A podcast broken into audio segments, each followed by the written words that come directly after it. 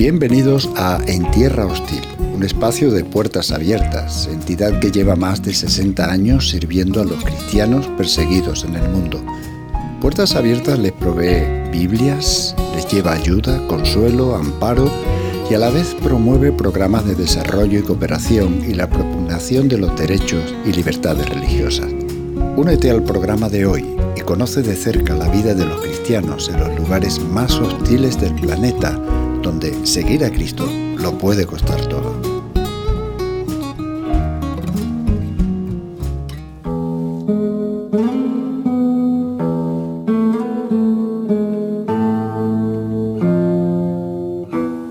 Es momento de conocer la historia de Aina, una mujer que se rebeló contra el Islam para encontrar a un Dios que pudiera responder a sus respuestas, aunque eso significara vivir oculta para el resto de su vida. Escuchemos ese encuentro con Dios y cómo transformó su vida y la de su familia. Tenía que llevar el yihad durante las clases de religión en el colegio, pero al terminar yo siempre me lo quitaba. Me rebelaba contra ello. Ellos siempre te dicen que es una elección, pero siempre hay presión. Lo llevaba porque era forzada a ello. ¿Qué tenía de malo mi pelo? ¿Por qué tenía que cubrirlo? A Aina le gustaba describirse como una persona verdaderamente rebelde. Mi padre siempre me fuerza a hacer algunas cosas, pero yo siempre me he rebelado. Me gusta cuestionar lo que los demás aceptan sin pensar. Mi familia simplemente no se preocupa de pensar las cosas dos veces. Tristemente, ella nunca ha podido hablar con libertad, así nos lo cuenta. Tenía que evitar hacer preguntas. Me habían enseñado a no hacerlas, especialmente las relacionadas con el Islam. Si nos hacemos preguntas, estamos siendo blasfemos y merecemos el castigo del infierno. La amenaza del infierno me aterrorizaba. No quería ni cuestionar lo que se me enseñaba. Pero Aina mantuvo esas preguntas en su corazón. Con la ayuda de Internet pudo hacer las preguntas oportunas por su cuenta, pudo buscar respuestas. Lo que se encontró fue fascinante. Había otras personas más con dudas sobre el Islam aparte de mí. Pensaba que estaba sola. Cada día que pasaba, mientras seguía buscando información en la web, Aina se volvía más y más atrevida. Encontró una página web creada por una persona que había sido musulmán y cuyo objetivo era dejar el Islam al descubierto. Un día decidió dejar su fe y contárselo a su familia. Ellos le dijeron que se arrepintiera, pero ella no cedió. Ya no creo en el Islam.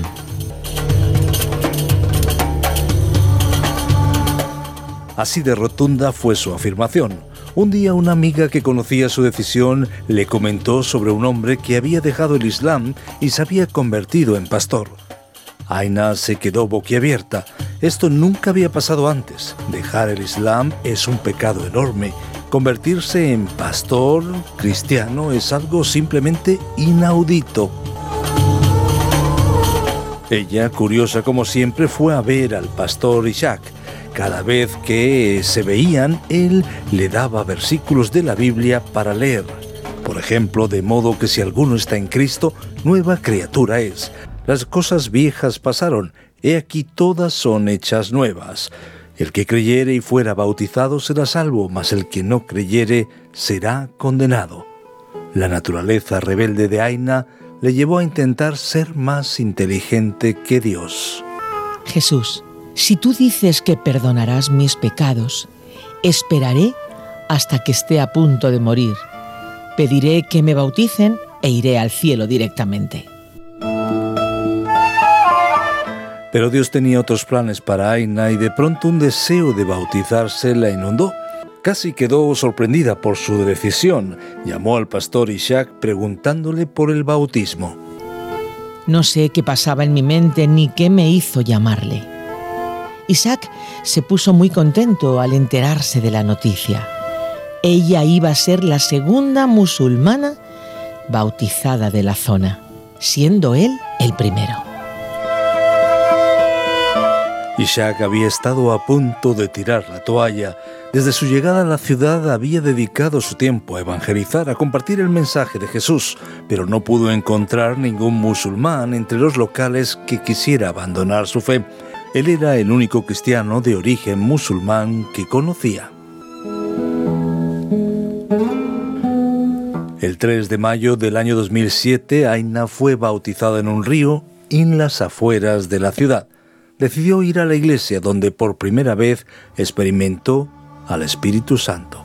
Empecé a llorar desconsoladamente. Llorar en público no está en mi naturaleza. Soy una persona muy orgullosa. Nunca habría mostrado mis lágrimas, pero en esta ocasión no podía controlarlo. Fue como un grifo que se abrió y no pude cerrar. Me ocurrió muchas veces. Al principio no podía entenderlo. ¿Por qué lloraba? Al final se dio cuenta, estaba en la presencia de Dios. Cuando era musulmana rezaba cinco veces al día durante mi adolescencia para agradar a mis padres. Leía y recitaba el Corán e incluso ayunaba, pero nunca había experimentado algo así antes. Ahora Aina de verdad entiende que Jesús es el único camino para llegar al Padre. Sin embargo, a riesgo de padecer persecución como traidor al Islam, no puede pertenecer a ninguna iglesia oficialmente.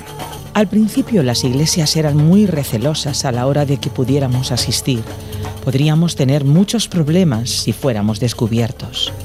Entiendo la situación y no quiero que nadie sufra por mi culpa, por lo que no puedo participar activamente en la iglesia. Puedo asistir a los cultos, así que estoy muy agradecida por ello.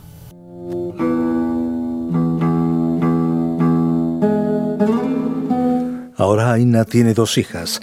Cuando compartió su fe con sus hijas, la mayor se enfadó mucho con ella. Estaba muy asustada, ya que sus amigas podrían descubrir su secreto. Ella preguntaba que por qué hacía esto. Como madre e hija tenemos una buena relación. Es verdad que ella no está muy feliz sabiendo que he decidido ser cristiana, pero me respeta y hemos llegado a ese acuerdo. Yo le dije, eres adulta ya y entiendo que tomes tus propias decisiones. No voy a forzar mis decisiones en ti, pero al mismo tiempo espero que respetes las mías, te gusten o no. Es mi decisión.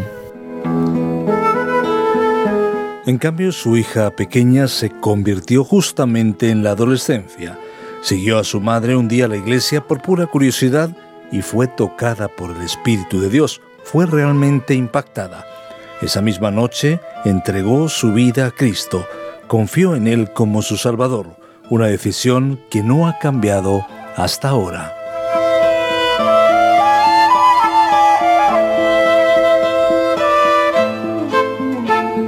En el 2016, Aina invitó a su casa a un equipo de oración de puertas abiertas que se encargaba de velar por cristianos perseguidos como ella.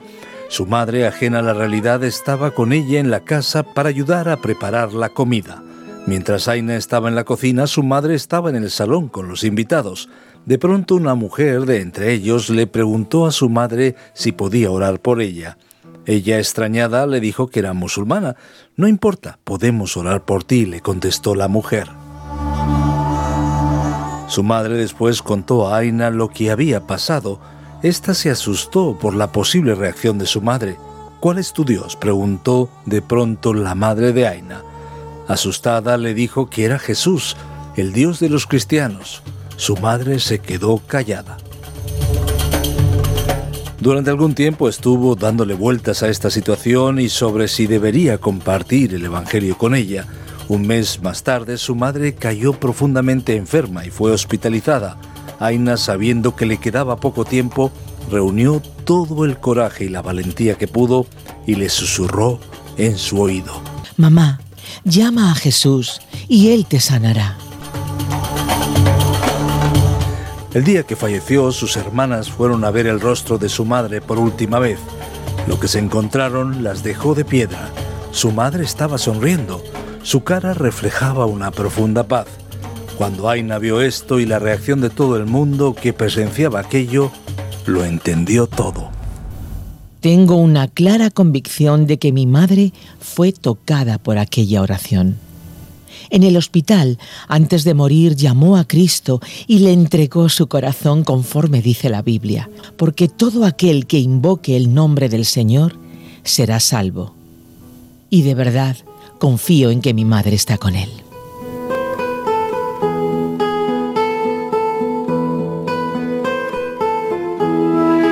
Es la historia de Aina, una historia real, una historia verídica, una historia de impacto, el impacto de las buenas noticias de Jesús.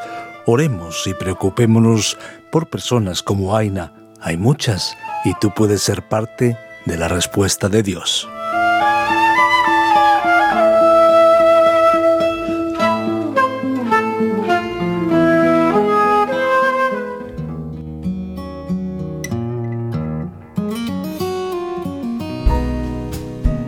Historia que acabas de escuchar no es única. Cada año millones de cristianos tienen que hacer frente a diversas formas de persecución. Huyen de regímenes opresivos, se ven desplazados en sus propios países, son menospreciados, atacados, maltratados, marginados e incluso llegan a perder la vida. Y aunque muchos escapan de la feroz persecución y la amenaza de la cárcel, la nueva vida que comienzan como desplazados o refugiados es realmente dura. Con tu apoyo, las iglesias locales brindan acogida y ayudan a que estas personas sanen, enfrenten su nueva realidad y florezcan. Ningún creyente debería hacer frente a la persecución en solitario. Por ello te invito a que conozcas sus historias, ores por ellos y te conviertas en un compañero de oración de la iglesia perseguida. Entra en puertasabiertas.org y juega tu papel. puertasabiertas.org. Sé parte de la respuesta. Hasta el próximo programa de En Tierra Hostil.